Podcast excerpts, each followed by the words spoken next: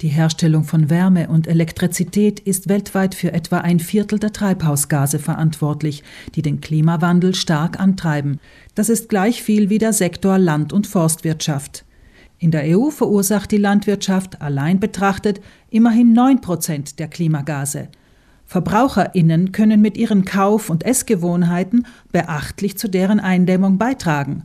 Das Deutsche Institut für Energie- und Umweltforschung in Heidelberg IFOI hat in einer Studie den ökologischen Fußabdruck von 200 Lebensmitteln und Gerichten ermittelt. Vor allem die Fragen, wo und wie diese Produkte angebaut und danach transportiert und verpackt wurden, spielen in puncto Klima- und Umweltbilanz eine beachtliche Rolle. Lokal angebautes Obst ist vom CO2-Fußabdruck auf jeden Fall besser als eines, das aus der südlichen Hemisphäre stammt, sagt Dr. Guido Reinhardt, der Leiter der Studie zu Reis Südtirol. Äpfel, die hier in Zentraleuropa angebaut werden, egal ob in Südtirol oder in Deutschland, dass diese Äpfel aus Umweltsicht immer vorteilhafter sind gegenüber Importware aus der Südhalbkugel. Das gilt auch für Äpfel, die eingelagert werden und über viele Monate gekühlt werden, obwohl hier auch Kühlenergie notwendig ist aber die Transportaufwendungen in gekühlten Hochseeschiffen und auch die teilweise Kühlung der Äpfel in den Südländern benötigt eben wesentlich mehr Energie. Bei einem Klimacheck würden allerdings ganz andere Lebensmittel wirklich schlecht abschneiden, betont der Forscher.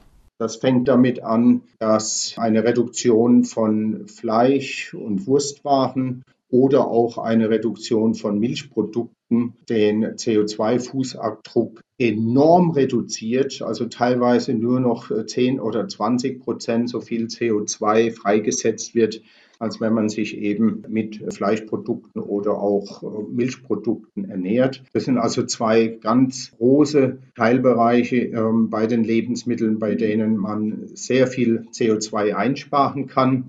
Auch sei das CO2-Äquivalent nicht für alle Fleischsorten gleich hoch, gibt Reinhard zu bedenken. Kühe, aber auch Schafe stoßen nämlich Methangas aus, das ein 25 mal so schädliches Klimagas ist wie Kohlendioxid. Hier hat Rindfleisch den größten ökologischen Fußabdruck, teilweise gefolgt auch von Wild in der Gatterhaltung. Von Rindfleisch abgesehen verhalten sich äh, die Ökobilanzen von Schweinefleisch und Huhn bzw. Pute relativ ähnlich. Also hier gibt es nicht so die ganz großen Unterschiede, zumindest nicht beim CO2-Fußabdruck. Umweltbelastend ist etwa bei Geflügel die Herkunft des Futters. Große konventionelle Hühnerfarmen verfüttern vielfach Sojaschrot, für das in Südamerika Wald und Urwald abgeholzt werden. Zudem erzeugen jüngsten Studien zufolge Stickstoffdüngemittel eine beachtliche Menge Lachgas, das als Klimagas eine 300-fach höhere Wirkung aufweist als CO2. Dr. Reinhardt empfiehlt den VerbraucherInnen daher, zum einen eher zu reduzieren, wenn es möglich ist, zum Zweiten, wenn Fleisch gekauft wird, Biofleisch zu kaufen, denn dort sind die Produktionsbedingungen und die entsprechende Umweltlast auf jeden Fall niedriger zu bewerten als in der konventionellen Tierhaltung. Und zum Dritten hat man hier auch den Effekt des Tierwohls, äh, was man mit berücksichtigen kann. Insofern am besten Biofleisch und in verhaltenem Konsum. Das gilt übrigens auch für Geflügel. Die hohen Klimagasemissionen von Rindern und Schafen wirken sich natürlich ebenso auf deren Milchprodukte aus. An der Spitze der Klimakiller stehen nämlich Butter und fette Käsesorten, für die es eben sehr viel Milch braucht. Mehr pflanzliches Eiweiß aus nahen Anbaugebieten stellt also die umweltfreundlichere Lösung für die menschliche Ernährung dar. Für deren Gesundheit ist es obendrein die bessere Alternative. Reinhardt weist schließlich darauf hin, dass Verbraucherinnen in noch einer Hinsicht den CO2-Fußabdruck ihrer Lebensmittel weiter beeinträchtigen können.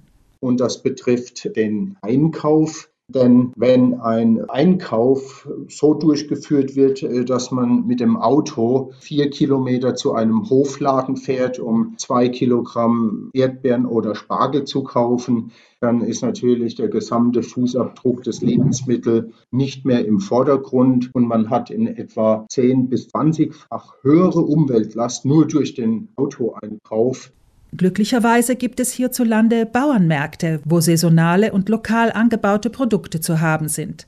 Wer dennoch seine Spargeln lieber in Terlan holen möchte, könnte sich also dafür entscheiden, dazu das Fahrrad oder ein öffentliches Verkehrsmittel zu nehmen.